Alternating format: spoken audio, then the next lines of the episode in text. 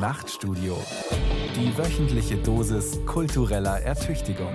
Ein Podcast von Bayern 2.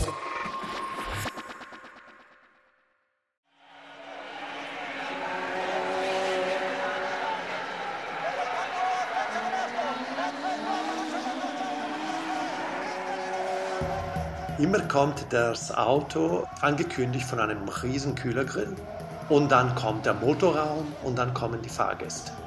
Und jetzt kommt der Elektromotor und sagt, einen Motorraum brauchst du gar nicht. Einen Kühlergrill brauchst du eigentlich auch gar nicht. Jetzt hast du ein Identitätsproblem. Wie sieht denn ein Automobil aus?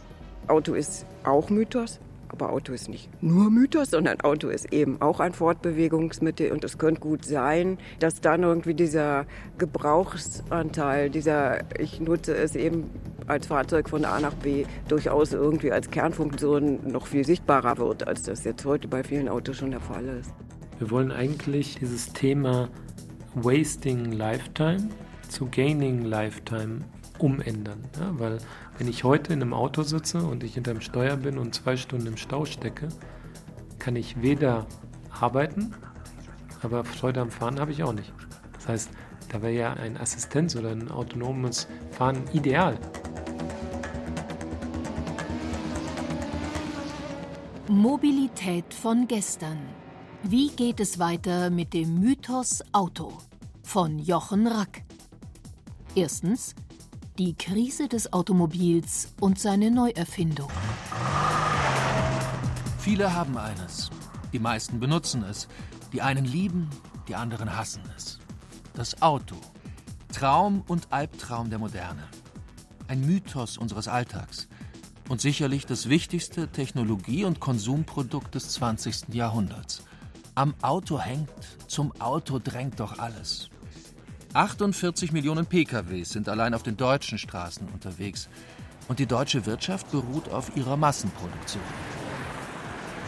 Klimakrise, CO2-Steuer, Postöl-Zeitalter, Abschied vom Verbrenner, Elektromobilität, Ladesäulen, Carsharing, autonomes Fahren. Die Frage nach dem Auto und der Mobilität steht im Zentrum vieler ökonomischer, ökologischer und sozialer Debatten. Das merkt man vor allem in Krisenzeiten.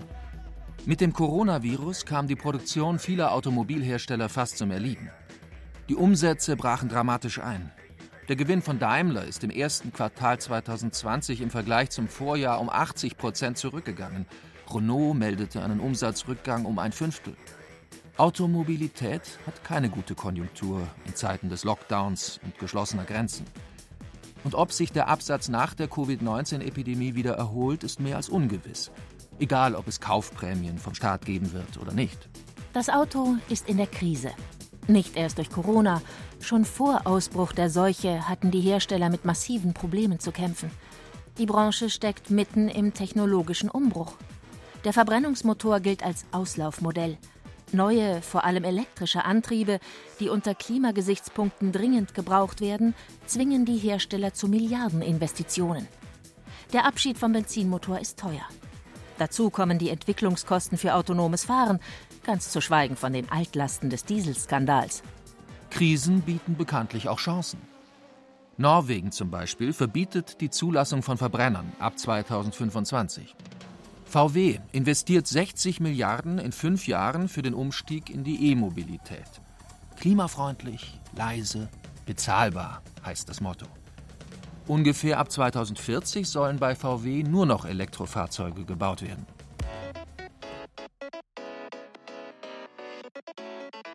You can. Einsteigen. Loslegen. Der ID3. Reconnect App. Individuelle Ambientebeleuchtung. Welcome Light. Unmittelbare E-Power. Als erstes elektrisches Massenfahrzeug bringt VW den ID3 auf den Markt. Die Reklame zeigt junge Leute, die im Auto Spaß haben, garniert mit zeitgeistigen Begriffen und behauptet, we can. Aber im Grunde sieht der ID3 aus wie ein altbekannter Golf, vielleicht mit etwas gerundeteren Formen und auffälligem Felgendesign. Wenn man nicht wüsste, dass er elektrisch fährt, man würde es ihm nicht ansehen. Man beschränkt sich auf die Vermarktung von technischen Mätzchen. Das Design aber ist von gestern. We charge Augmented Reality Display, Interactive Light, Erlebe bis zu 550 Kilometer elektrische Reichweite. Now you can. Bei anderen Herstellern ist es nicht wesentlich anders. Alle haben eine Palette von Elektrofahrzeugen im Angebot und zeigen Entwürfe für die nächsten Jahre. Audi nennt seine vollelektrischen Modelle e-tron und will bis 2025 30 davon auf den Markt bringen. BMW führt die i-Linie fort. Und Mercedes? Beschleunigt ansatzlos in eine elektrische Zukunft. Und zwar mit dem Mercedes-Benz EQC. Ein rein elektrischer SUV mit viel Platz und Komfort. Der schneller beschleunigt als jeder Benziner, aber sonst genauso aussieht wie die SUVs, die unsere Straßen verstopfen. Neues Design? Fehlanzeige. Das Automobil hat ein Identitätsproblem, konstatiert der Kölner Designprofessor Paolo Tuminelli. Was ist das Gesicht eines Elektroautos? Eine ganz spannende Frage, die man immer noch ungelöst sieht bei den Elektroautoherstellern. Audis und Mercedes machen einen Fake Grill für ihre Elektroautos. Es ist eine Vorstufe, eine Entwicklung, bei der man sich die Frage stellen muss, was ist denn unser Automobil? Ist es vielleicht wieder ein Kühlschrank auf Räder? Wird es vielleicht wieder eine Rakete? Oder gibt es andere Alternativen?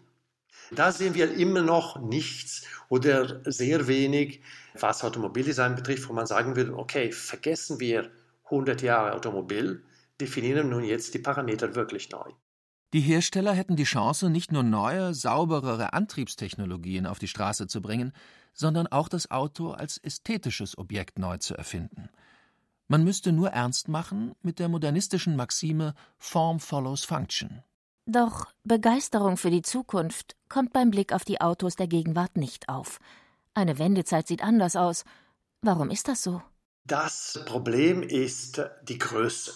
Die Automobilindustrie ist gigantisch groß. Jetzt muss man sich vorstellen, in diesen Werken in Wolfsburg zum Beispiel, wo jeder Tag 3000 Autos die Linie verlassen.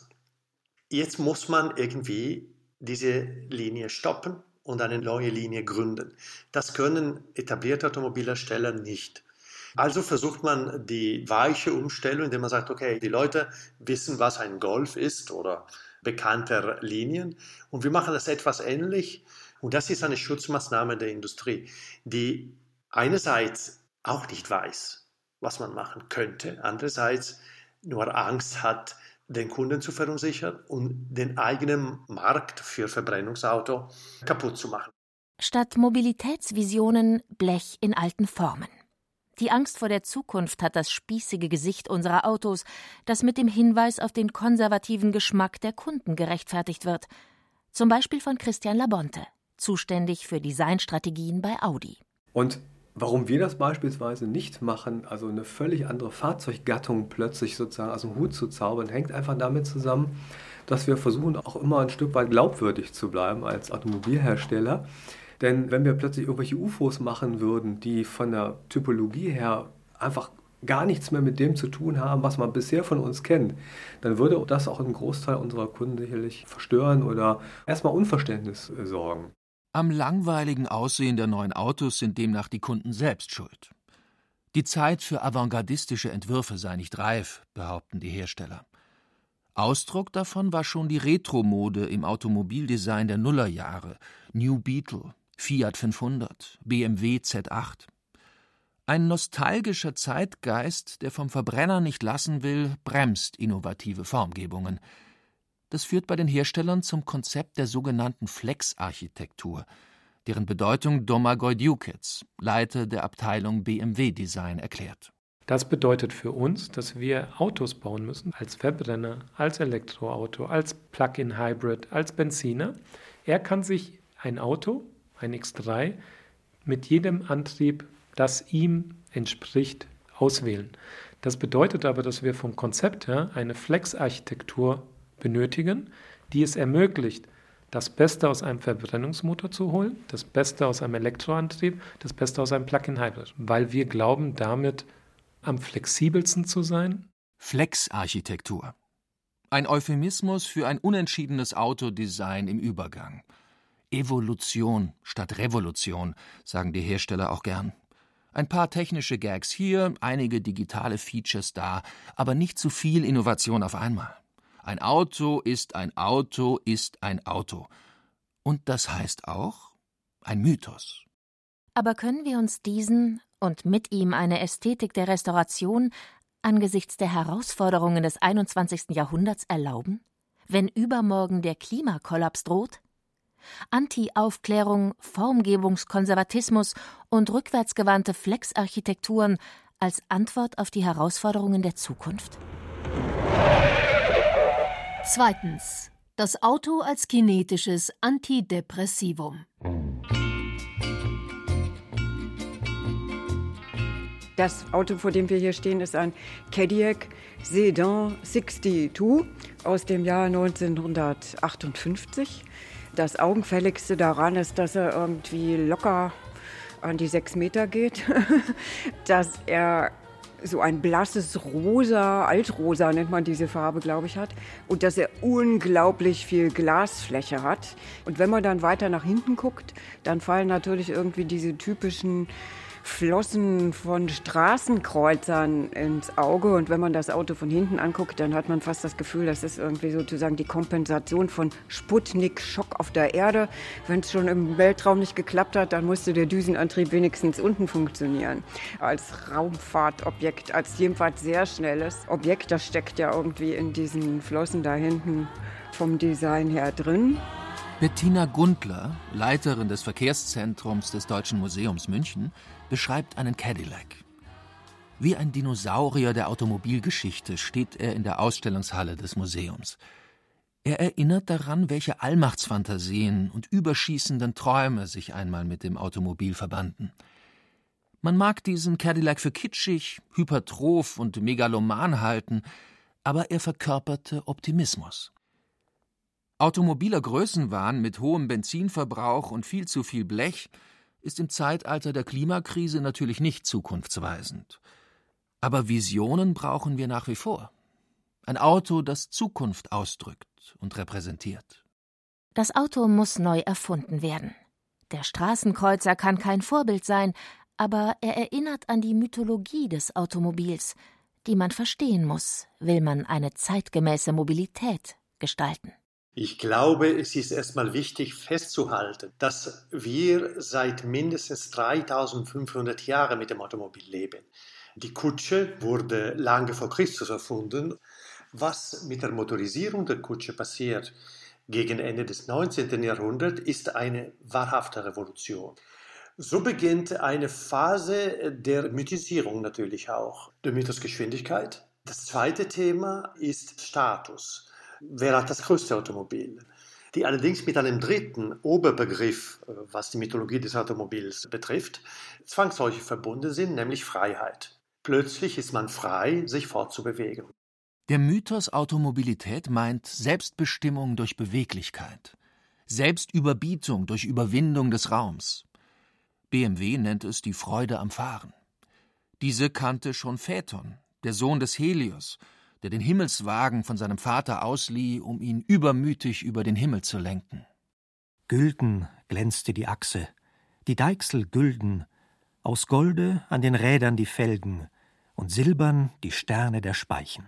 Wahrhaftig ein himmlisches Gefährt, das an ein Premiummodell von Mercedes erinnert. Renn- und Streitwagen mit Pferdeantrieb stehen am Anfang des automobilen Traums. Phaetons himmelstürmender Enthusiasmus, die Verbindung von Fahren und Fliegen inspirieren noch heute die Namensgebung des VW Phaeton. Und der tödliche Unfall, den der Sonnensohn in der von Ovid überlieferten Geschichte mit seinem 2PS-Gefährt baut, nimmt den Tod des James Dean vorweg, der in einem Porsche 550 Spider verunglückte, oder den Unfall des Formel-1-Piloten Niki Lauda, oder die Verfolgungsrennen eines James Bond in seinem Aston Martin. Das Auto ist ein Gefährt für Helden, die im Auto den Tod riskieren. Die Kühlerfiguren vieler Kraftwagen symbolisieren die himmelstürmende, transzendierende Dimension der Automobilität. Wir stehen hier jetzt vor einer Vitrine, in der so etwa 15 Kühlerfiguren untergebracht sind.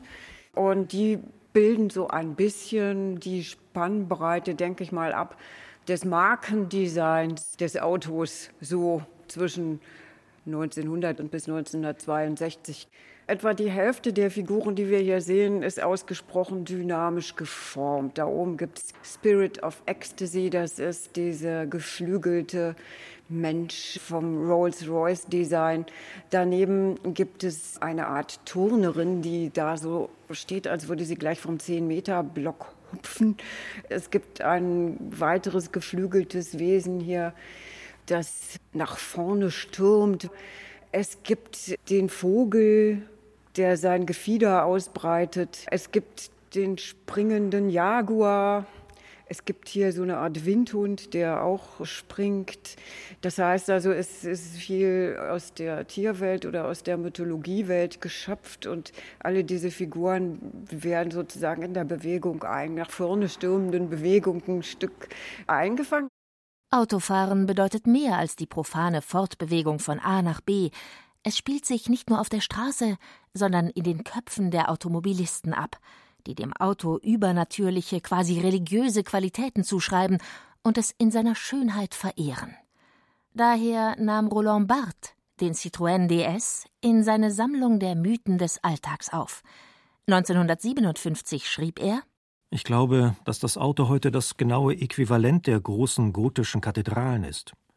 Ich meine damit eine große Schöpfung der Epoche, die mit Leidenschaft von unbekannten Künstlern erdacht wurde, und die in ihrem Bild, wenn nicht überhaupt im Gebrauch von einem ganzen Volk benutzt wird, das sich in ihr ein magisches Objekt zurüstet und aneignet. Das Auto als magisches Objekt, eine Ersatzkathedrale der Moderne. Seine göttliche Dimension verrät sich im Namen des Citroën DS, den Roland Barthes als Boten der Übernatur besingt. Ein Auto als Göttin. Und das Autofahren? als okkulte kinetische Religion der Moderne.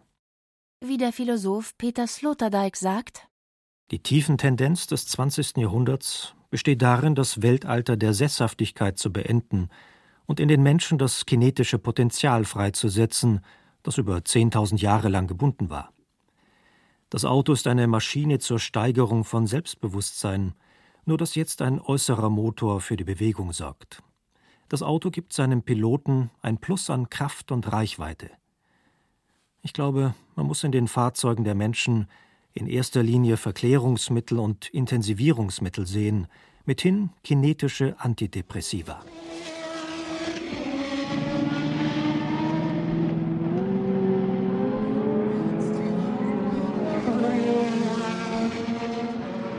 Das kinetische Antidepressivum feierten Anfang des 20. Jahrhunderts die Futuristen. Autofahren wurde ihnen zum Inbegriff des Avantgardistischen. So sang Filippo Marinetti im futuristischen Manifest von 1909 das Loblied auf das aggressive Vorwärtsstürmen und den Rausch der Geschwindigkeit. Wir wollen die Liebe zur Gefahr besingen, die Vertrautheit mit Energie und Verwegenheit. Wir wollen preisen die angriffslustige Bewegung.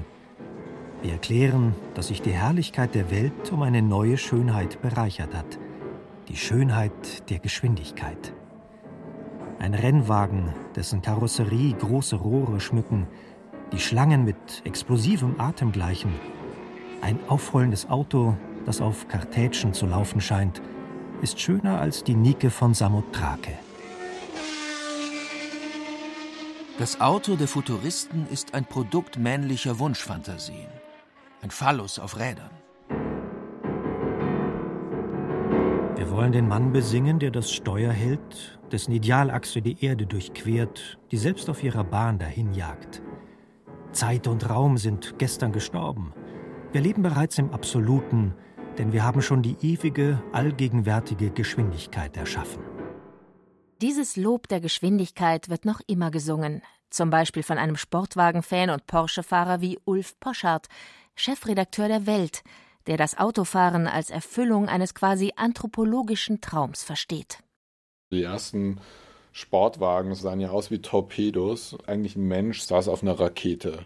Man flog da in einem unfassbaren Risiko, ganz dem Rausch der Beschleunigung ergeben durch die Welt. Und es war mal ein Projektil.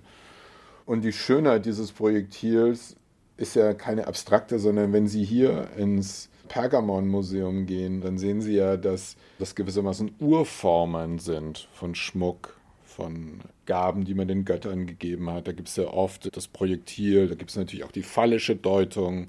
Wenn Sie so wollen, sind es ganz archaische Formen, die Menschen scheinbar seit Tausenden von Jahren Freude gemacht haben. Aber was wird aus der archaischen Geschwindigkeitsmaschine mit aufheulendem Motor und explosivem Atem im Zeitalter der leisen Elektromobilität? Im Zeitalter des autonomen Fahrens ohne Steuerrad und der fast allgegenwärtigen Tempolimits.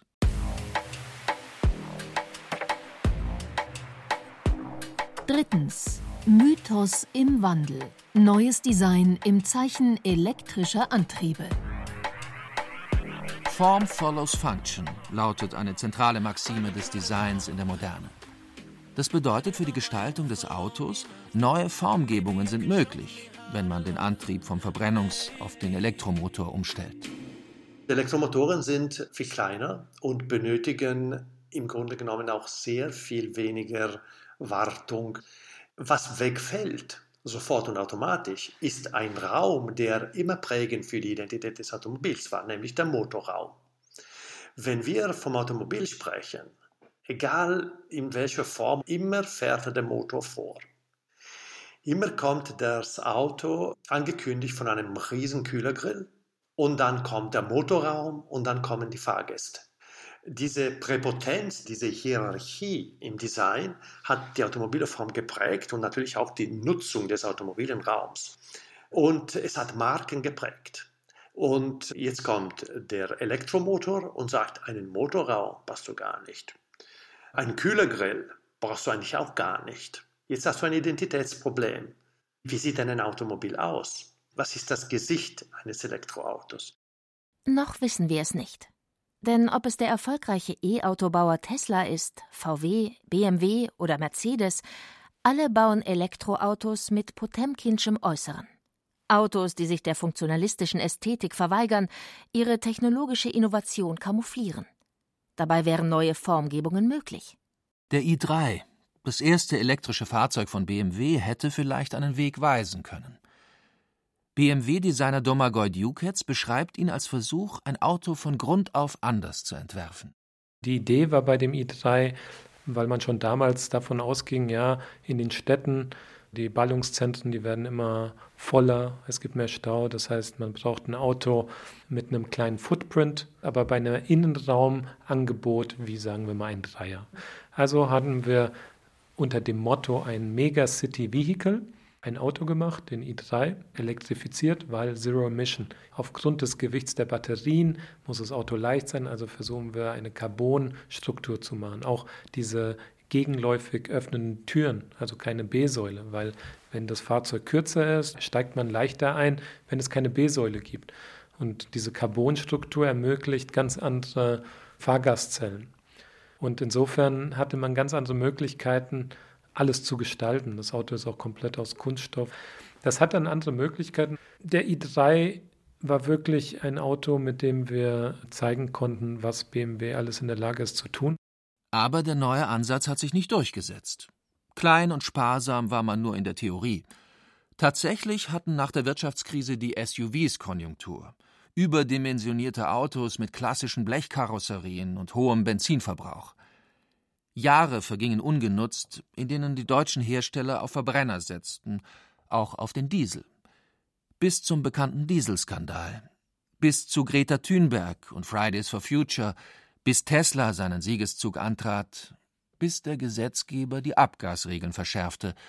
Jetzt muss die Elektrifizierung nachgeholt werden. Und BMW bringt den i4.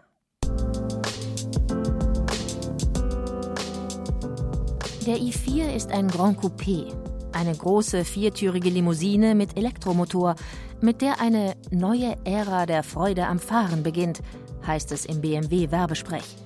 Aber seltsam, man sieht dem i4 die neue Ära nicht an. Tatsächlich schaut er aus wie ein klassischer Verbrenner. Protziges, angriffslustiges Design, 530 PS, Beschleunigung von 0 auf 100 in 4 Sekunden. Damit das Ding nicht ganz so langweilig ist, hat man ein paar Styling-Elemente aufgesetzt. In all unseren elektrifizierten Autos sind diese blauen Elemente in dieser Farbe genau an den Stellen angebracht, wo etwas Innovatives oder Aeroeffizientes passiert. Das heißt, an den Lufteinlässen oder bei der Niere, weil die Niere geschlossen ist. Hier, wo die Batterie untergebracht ist, haben wir was Blaues und dann auch hinten, wo die Endrohre waren und wir jetzt diese Aerodiffusoren haben. An diesen Elementen wird jeder Kunde immer erkennen, auch das blaue Logo an den Rädern. Ah, das ist ein BMW. Er atmet aber blau. Blaue Räder als Innovationsmerkmal. Ach ja, und als zentrale Neuerung die geschlossene Doppelniere, der nicht mehr ganz so BMW-typische Kühlergrill als Intelligenzfläche, in der Sensoren verbaut sind. Auch der BMW Concept iX3 schaut aus wie ein üblicher SUV. Das hänge, argumentieren die Designer auch mit technischen Notwendigkeiten zusammen, nämlich Vorgaben des Windkanals. Man hat anstatt einem Tank Batterien, man hat anstatt einem Verbrennungsmotor einen Elektromotor, aber all das hat erstmal keine Auswirkung auf die Aeroeffizienz. Die Aerodynamik unterscheidet sich nicht für Verbrennungsmotoren von denen von Elektroautos. Das heißt, eine Tropfenform ist die ideale Form für Aerodynamik und die Innenraumanforderungen sind die gleichen, weil der Mensch, ob er 1,80 Meter, 1,90 Meter groß ist, hat die gleichen Ergonomieansprüche, egal ob elektrisch oder Verbrenner. Die leuchten vorne bleiben ja auch die gleichen. Man muss die gleichen Lichtwerte erfüllen und man muss natürlich auch die gleichen Sicherheitsaspekte erfüllen. Insofern ist die Herangehensweise ziemlich die gleiche. Und ich glaube auch, dass die ästhetischen Anforderungen von Menschen, unabhängig vom Antrieb, dieselben sind. Einen i3 hätte es dieser Argumentation nach gar nicht geben dürfen. Aerodynamik erzwinge die Tropfenform, heißt das Mantra. Immer vorausgesetzt natürlich, man will unbedingt mit 250 km/h über die Straße brettern. Der BMW i4 mit seinen 530 Pferdestärken ist nicht für ein Tempolimit gebaut, genauso wenig wie der Audi L-Race. Oder der Mercedes EQC mit 408 PS und zwei Elektromotoren für die Beschleunigung von 0 auf 100 in 5,1 Sekunden. Der Futurismus mit seiner antidepressiven Geschwindigkeitsrauschphilosophie lebt weiter. Und auch die Motorhaube, die Paolo Tominelli für überflüssig erklärt, fährt immer noch vorne weg. Warum? Es gibt nach wie vor Crash-Anforderungen. Das heißt, selbst wenn wir vorne keinen Motor hätten, dann müsste trotzdem die Fahrgastzelle da sein, ungefähr wo sie ist, weil die Autos durch die Batterie oder einen Elektroantrieb erfordert, dass das Auto ungefähr 30 Prozent schwerer ist. Alles, was schwerer wird, bedeutet auch im Crash eine größere Kraft, die man abfangen muss. Also so ein Tesla hat 800 Kilo Batterien. Ja, ein Verbrennungsmotor wiegt 200, 300 Kilo. Fallische Motorhauben sind demnach unverzichtbar. Sicherheitsauflagen Vorwand, um alles beim Alten zu lassen. Außerdem gibt es Produktionszwänge, sagt Christian Labonte von Audi. Sie müssen Fertigungsziele zumindest mal erfüllen. Es muss ja immer auch machbar sein. Ich meine, schönes Design ist das eine. Es muss aber auch in vier Ziehstufen, auch im Presswerk möglich sein, die Karosserie entsprechend zu formen. Also das sind auch alles sozusagen Flaschenhälse, durch die Sie als Gestalter durch müssen. Aus den allzu engen Flaschenhälsen kommen Elektroautos, die schon bei der Geburt alt aussehen. Für den ästhetischen Stillstand gibt es viele Rationalisierungen. Ein Auto ist ein Auto ist ein Auto. Dabei könnte das ästhetisch Aufregende und Neue auch ein Verkaufsargument sein. Ich könnte mir vorstellen, dass aufgrund der Einfachkeit eines Elektroantriebs und in der Hoffnung auf eine Reduktion der Größe des Verbrauchs und auch des Umfangs des Automobils, weil wenn wir davon ausgehen, dass man sich weiterhin privat fortbewegen möchte, nicht jeder ein LKW-artiges SUV fahren kann. Kommen wir vielleicht künftig zurück auf das, was man in den Anfängen des 20. Jahrhunderts Voiturette, also Wägelchen nannte. Sehr kleine Autos, sehr leichte Fahrzeuge, die für eine, maximal zwei Personen ausgerichtet waren. Und das wäre für Pendler, für Stadtverkehr, für Individualverkehr sowieso eigentlich die prädestinierte Lösung. Wir haben allerdings keinen Kühlschrank auf Rädern mehr. Wir haben vielleicht ein Fernsehgerät auf Rädern, also etwas, was uns unterhält, was uns Spaß macht, etwas, was mit Leichtigkeit unser Leben bereichert. Ein Beispiel für so eine Voiturette könnte der Ami One Concept von Citroën sein. Ein Wägelchen, das wie ein rollendes Lego-Klötzchen aussieht. Ohne Motorhaube, nicht tropfenförmig, aber mit einem poppig funktionalistischen Design. Perfekt für den Stadtverkehr, vor allem wenn es autonom fährt. Aber natürlich entspricht so ein Auto nicht dem futuristischen Ideal. Der Ami One ist nicht schöner als die Nike von Samothrake, nicht erhaben, sondern bescheiden im Sinn des Small is Beautiful. Eine Maxime, die nach der Ölkrise der 70er Jahre aufkam und dann im Zeichen neoliberaler SUV-Protzigkeit schnell wieder vergessen wurde. Sicher müssen nicht alle Autos wie Lego aussehen. Und ein Pkw, der nicht nur mit 50 km/h in der Stadt, sondern etwas schneller auf der Autobahn unterwegs ist, muss auch die leidigen Luftwiderstandswerte stärker beachten. Dennoch zeigt der Ami One Concept provokativ, dass anderes Design möglich ist, wenn man das Gaspedal, die Geschwindigkeit und die von Männern geliebten Pferdestärken nicht absolut setzt. Elektromobiles Design in einer postheroischen, postfuturistischen Gesellschaft könnte neue Werte veranschaulichen Umweltfreundlichkeit, Rücksicht auf die Risiken und Nebenwirkungen der Mobilität, nicht nur in ökologischer, sondern auch in sozialer Hinsicht. Nicht aggressive Kühlergrills und stechende Scheinwerferaugen oder rührender Sound wären ihre Kennzeichen, sondern ein Geist von Kommunikation und Kooperation. Die Karosserie des Fahrzeugs wird sozusagen interaktiv Schönes Beispiel ist unser digitales Matrix-Beam-Licht. Das sind über eine Million Pixel letztlich, die diese Lichtqualität ermöglichen und die können Sie wie einen Monitor im Prinzip konfigurieren. Sie können natürlich das Abblendlicht darüber gesetzlich natürlich auch bedingt darstellen. Sie können den Blinker gesetzeskonform darstellen, aber theoretisch könnten Sie damit Filme projizieren mit dieser Art von Beleuchtung, aber auch Sie können interagieren und Sie können in dem Sicherheitsaspekt auch dem Passanten auf der Straße signalisieren, Mensch, ich habe dich dich erkannt, du bist neben mir und solange du da bist, werde ich mich nicht in deine Richtung bewegen zum Beispiel. Was ich auch sehr wichtig finde, auch weil wir eben über Kooperation sprachen zwischen Fußgänger und Automobil, wo es immer auch immer das Gefühl der Unsicherheit gibt, wenn man sich im städtischen Raum bewegt als Automobilfahrer dass das natürlich auch nochmal die subjektive Sicherheit und das Empfinden sicherlich erhöht, in dem Moment, wo ich als Fußgänger natürlich spüre, ich bin erkannt und zur Not bremst sogar dieses System für den Fahrer ab, der es vielleicht nicht erkennt. Autos mit solch kommunikativem Auftreten können höflicher werden und müssen sich nicht mehr individualistisch absolut setzen. Nicht mehr gegen andere, sondern mit anderen wäre die neue Idee von Mobilität. Ein kommunikatives Zusammenspiel mit anderen Verkehrsteilnehmern und zwischen verschiedenen Verkehrsmitteln. Man müsste dann nicht mehr Angst haben, überfahren zu werden. Und zu einer neuen automobilen Höflichkeit würde auch die Raserei nicht mehr passen.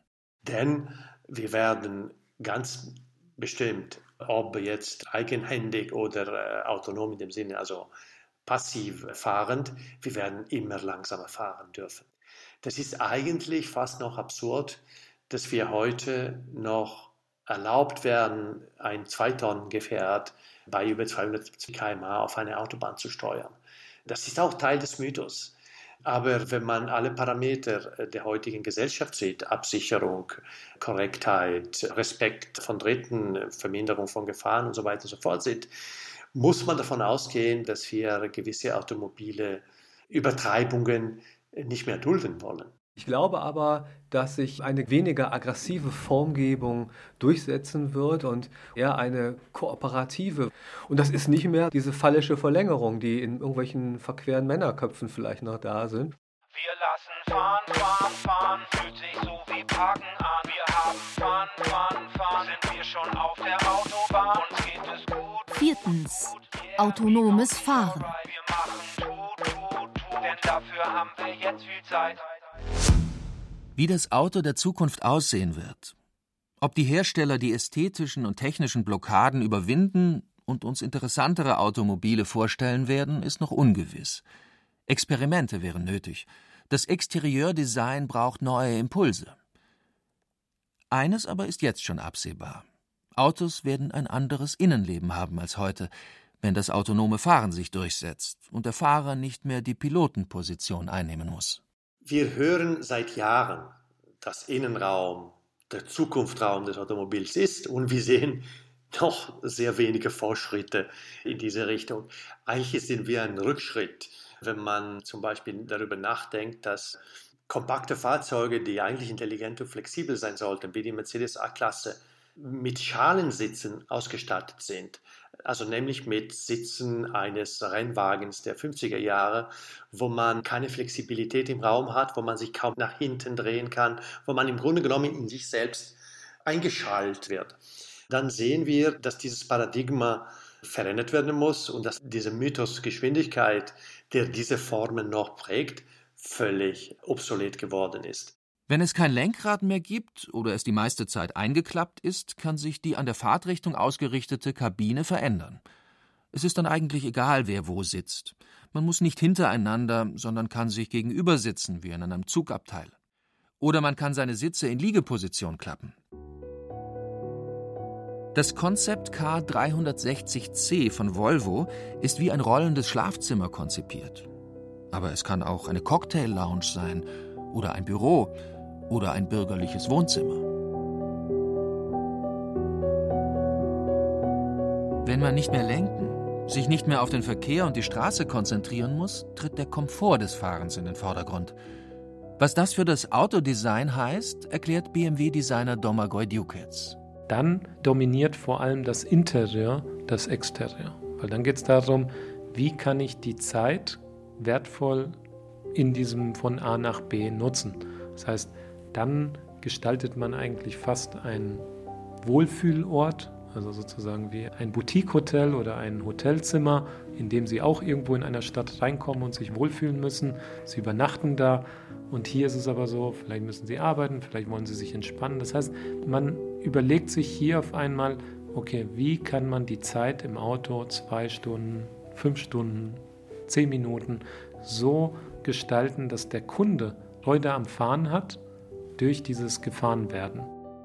Die Freude am Fahren als Freude am Gefahrenwerden, das bedeutet in zeitgeistigen Begriffen der Wellness und im Werbesprech von Audi für das Konzeptcar Audi AMI.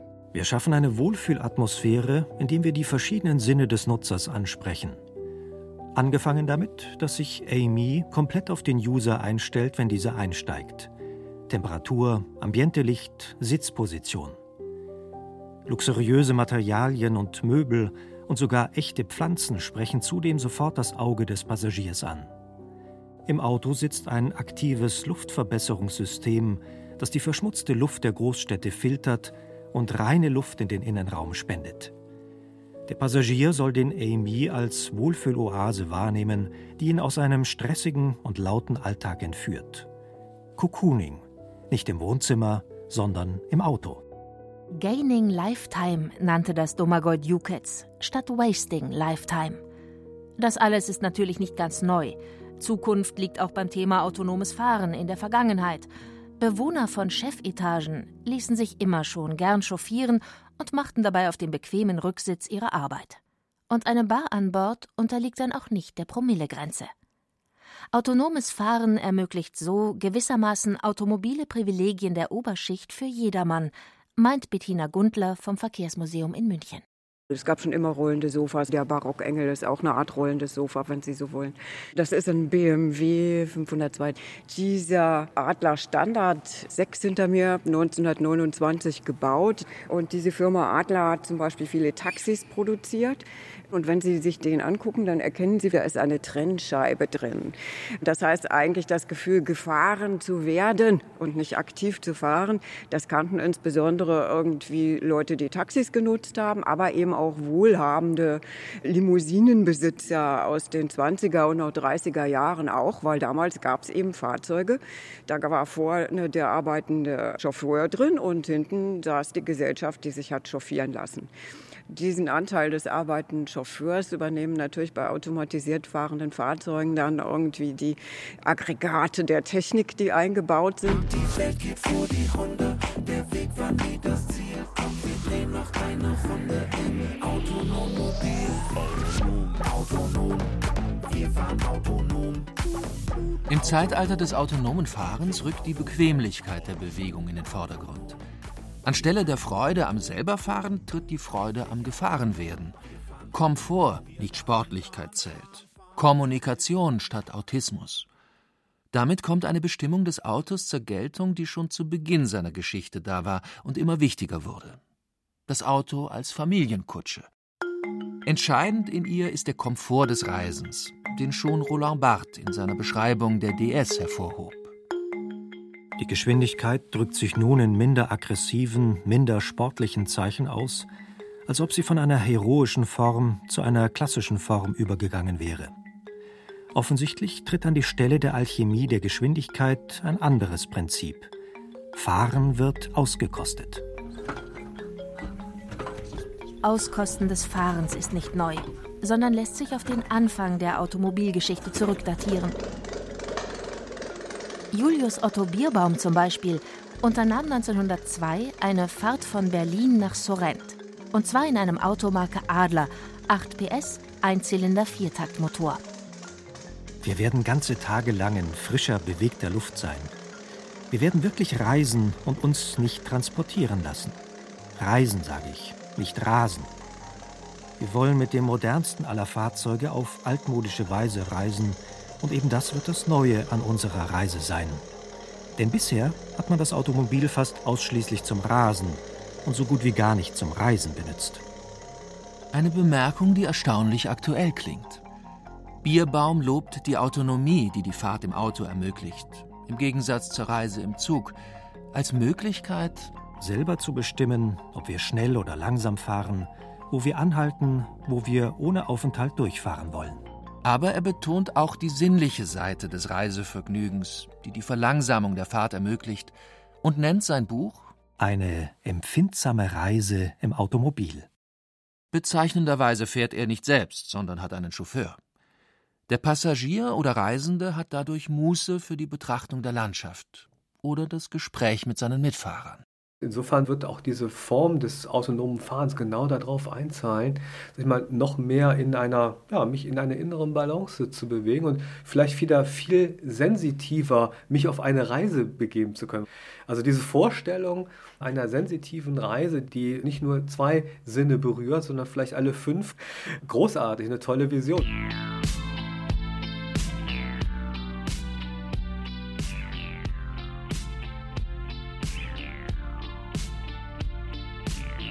Fünftens. Autofahren im postheroischen Zeitalter. Die empfindsame Reise im Automobil ist eine tolle Vision.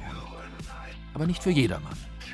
Denn in der rollenden Lounge, dem Sofa auf vier Rädern, ist vom Mythos der rührenden Auspuffe und feuerspuckenden Motoren, die den Futurismus inspirierten und jedem Sportwagenfahrer noch heute den Kick verschaffen, natürlich nicht mehr viel übrig. Männer oder Frauen, die den Bleifuß lieben, können der Freude am Gefahrenwerden nichts abgewinnen. Ein Sportwagenfan wie Ulf Poschardt, der den Porsche zu seiner Göttin erkoren hat, sieht gar in der domestizierten Automobilität der Zukunft einen Verlust von Mündigkeit und Freiheit. Eigentlich war all das, was in diesem Geschwindigkeitsrausch an Utopien entstanden ist, das hatte eine Sogwirkung auf alle anderen Bereiche der Gesellschaft. Und Speed ist immer besser als weniger Speed. Beschleunigung ist was Großartiges. Und mit der Geschwindigkeit Distanzen hinter sich zu bringen, ist ja auch so eine Möglichkeit, Freiheit auch als Bewegungsfreiheit zu verstehen. Insofern finde ich, müssen sich nicht die Freunde der Freiheit rechtfertigen. Der Zeitgeist stellt Freiheit unter Vorbehalt und denunziert sie, wo es geht. Und da ist das Tempolimit sozusagen ein schönes Beispiel. Eine postfuturistische, postheroische Automobilität mit beschränkter Geschwindigkeit stößt auf den Widerstand passionierter Selbstlenker. Ein Tempolimit gilt ihnen als Gott sei bei uns und Untergang des Abendlandes. Ich finde es erbärmlich und ich finde die ganzen Entschleuniger man kann doch auch entspannter mit 130 fahren. Das ist alles eine Ethik und Ästhetik, die mich anwidert, aber sie ist halt sehr zeitgemäß und sie ist feige und langweilig. Und ich erinnere die Diskussion um das Tempolimit. Ich bin ja Jahrgang 67, das heißt, ich habe die Sonntage ohne Autos erlebt, wo wir zu Fuß in die Kirche gegangen sind. War schön. Ich bin aber ein Kind der 70er Jahre, linke 68er Eltern, die die Überholspur als einen Ausweis innovativer, radikal progressiver Freiheitlichkeit verstanden haben. Und jetzt haben wir sozusagen die Klimadiskussion und die tut so, als müsste man ein Tempolimit machen. Natürlich weiß jeder, dass das Tempolimit 0,0 dran ändert. Lahme Autos für eine lahme Welt. So lautet die melancholische Kulturkritik im postheroischen Zeitalter, in dem man mit dem Lenkrad auch gleich seine Selbstbestimmung aus der Hand gibt. Sicherheit, Umweltschutz, Komfort in einer systemisch gesteuerten Mobilität gehen auf Kosten der Freiheit. Was heißt das für unser Menschenbild? Was heißt das für unsere Moralvorstellungen? Was heißt auch ein Verschwinden dieser Idee von automobiler Freiheit und von dieser aus dem 19. Jahrhundert stammenden Selbstbewegungskultur, in dem Fall eben mit Prothesen wie dem Auto. Was heißt das für unser kulturelles Selbstverständnis? Was heißt das für Individualität? Was heißt das, wenn wir nur noch in Kollektiven reisen? Was heißt das, wenn wir sozusagen abhängig sind von den Eingaben derjenigen, die diese Algorithmen steuern? All diese Fragen müssen gestellt werden und es muss zumindest den einen oder anderen geben, der den Schmerz des Verlustes, die Melancholie des verloren gehenden artikuliert in einer Heerschar, in Regimentern von Opportunisten, die sich mit allem arrangieren, was da gerade an Verschiebungen passiert. Der Abschied von der heroischen Phase des Automobilismus schmerzt Konservative. Aber nicht nur sie. Sogar Paolo Tominelli, der vernünftige Entmythologisierer der automobilen Geschwindigkeit, spürt ein gewisses Unbehagen an der Kultur. In der Forschung gerade zu diesem Thema hatte man bei Ratten in einer Universität in England geforscht, was passiert, wenn Ratten fahren oder gefahren werden. Und jetzt ist es so, dass Ratten sehr schnell das Fahren lernen können bei elektrifizierten, sehr einfachen Fahrzeugen. Und jetzt ist es so, Ratten, die selber fahren, also man muss sich vorstellen, es gibt ein Minimalfahrzeug mit einer Art Joystick und die Ratte lernt Richtung Nahrung zu steuern. Vorne, rechts, links und so weiter. Und die Ratte, die selber fährt, ist überglücklich. Also man untersucht dann das Code und es gibt Glückshormone. Und die Ratte, die gefahren wird, ist unglücklich. Also wir kommen zurück auf die Selbstbestimmung.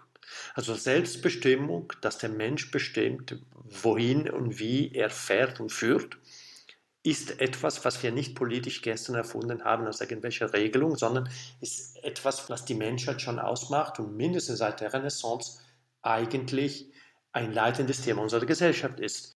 Nun ist der Mensch mehr als eine dressierte Ratte. Glückshormone muss er nicht unbedingt hinterm Lenkrad oder auf dem Gaspedal finden. Auch im selbstfahrenden, elektrisch betriebenen Auto bestimmt er, wo es hingeht. Dort ist Wohlbefinden und Freiheit möglich, vor allem wenn es ästhetisch interessant gestaltet ist. Man kann im Auto lesen, einen Film ansehen oder aus dem Fenster schauen, man kann schlafen, sich angeregt mit seinem Mitfahrer unterhalten und am Boutique-Hotel Ambiente samt echten Pflanzen erfreuen. Das Auto als rollende Wellness-Oase und Keimzelle der kommunikativen Vernunft. Aber ersetzt das den Kick, den der Pilot erlebt, wenn er aufs Gas steigt? Was wird aus dem Drang nach vorne? Der phallischen Imagination, die in Motorhauben, dem rührenden Auftritt und dem Rasen ihre affektive Lust fand. Nun bin ich nicht gegen autonomes Fahren, aber wenn ich mal in den Schweizer Alpen, auf Sizilien oder in Griechenland irgendwie auf einem Schotterweg unterwegs bin, da kann man sich sehr schlecht vorstellen, dass alle diese Wege uns autonom noch zugänglich werden. Wir werden natürlich die Möglichkeit haben müssen, selbst fahren, selbst steuern, selbst zu entscheiden, ob rechts oder links. Man muss selber manchmal den Weg finden. Nicht die ganze Welt ist in Google Maps erfasst.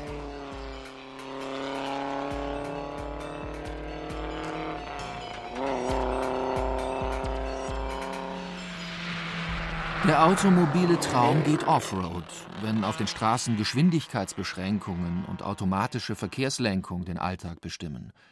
Die Freude am Fahren wird sich dann nur noch in Reservaten verwirklichen lassen, in den künstlichen Paradiesen automobiler Vergnügungsparks.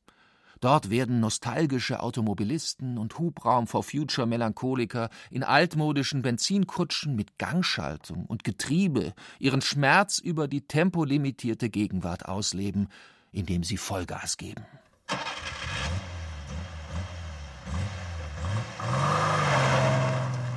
Auf unseren Straßen aber wird die Vernunft herrschen. Ein Mobilitätssystem, das jeden Verkehrsteilnehmer in den Verkehrsstrom eingliedert und automatisch lenkt. Smart Mobility im Namen von Klimaschutz und Sicherheit. So geht das heroische Zeitalter der Automobilität zu Ende. Das entmythologisierte, autonom fahrende, umweltfreundlich angetriebene Auto wird ein bloßes Verkehrsmittel sein, wie Bus oder Bahn. Ein fahrendes Klötzchen im Nahverkehr, in dem man Zeitung liest oder fernsieht. Oder ein rollendes Büro auf der Autobahn, in dem man sich auch einmal zum Schlafen ausstrecken kann und das hoffentlich als Designobjekt einigermaßen schön anzusehen ist. Was ist nu? Fährt ja ganz allein. Guck mal, Mama, ohne Hände, ohne Führerschein. Vollautomatisch, von A nach B. Gibt noch Krieg, gibt noch Hass, doch ich sitz bequem. Ich steig in meine Karre, mach den Motor an, denn ich will Spaß. Doch die Zeiten sind vorbei, denn mein Auto gibt von alleine Gas. Mein Maserati fuhr 210. Doch das Tempolimit ist jetzt nicht mehr mein Problem. Die Welt geht vor die Hunde, der Weg war nie das Ziel. Und wir drehen noch eine Runde im Autonomobil. Der Fortschritt hat seinen Preis. Mehr Sicherheit und Bequemlichkeit bedeuten weniger Sportlichkeit, weniger Abenteuer, weniger Rausch. Adrenalinkick ausgeschlossen. Dafür wird es weniger Unfälle geben, weniger Tote im Straßenverkehr. Ein Segen. Freiheit in dieser schönen neuen Welt der Mobilität wird sich auf andere Weise ausdrücken müssen. Ein Unglück für diejenigen, die kein sachliches Leben führen wollen und in der Entzauberung der Welt einen Verlust sehen. Sie werden dem magischen Objekt Auto und der Ersatzreligion Geschwindigkeit nachtrauern und das kinetische Antidepressivum schmerzlich vermissen. Auf Rennstrecken abseits des überregulierten systemisch gelenkten Straßenverkehrs werden sie mit Vollgas im Kreis herumfahren und Phaetons Traum weiterträumen. Aber man wird sie nicht mehr auf die Straße lassen. Vielleicht gibt es den Mythos Auto bald nur noch im Rückspiegel zu sehen. Haben wir's noch weit? Wir haben ihr Ziel längst erreicht.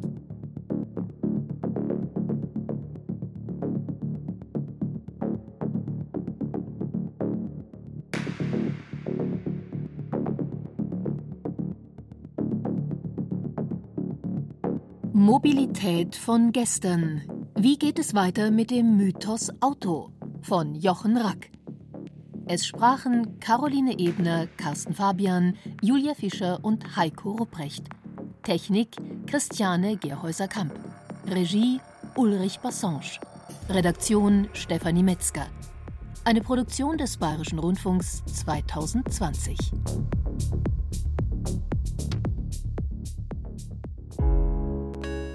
Wenn Ihnen dieser Podcast gefallen hat, dann gefällt Ihnen vielleicht auch mein Podcast Der Mörder und meine Cousine. Darin geht es um den Tod meiner Cousine Saskia und um den Mann, der sie umgebracht hat. Der Angeklagte saß drei, vier Meter von mir entfernt. Es war schlimm, den anzuschauen. Solche Augen habe ich in einem Prozess so noch nie gesehen. Kalt, irgendwie eiskalt und äh, tja, unheimlich. Alle Folgen des True Crime Podcasts Der Mörder und meine Cousine gibt es unter bayern2.de und überall, wo es Podcasts gibt.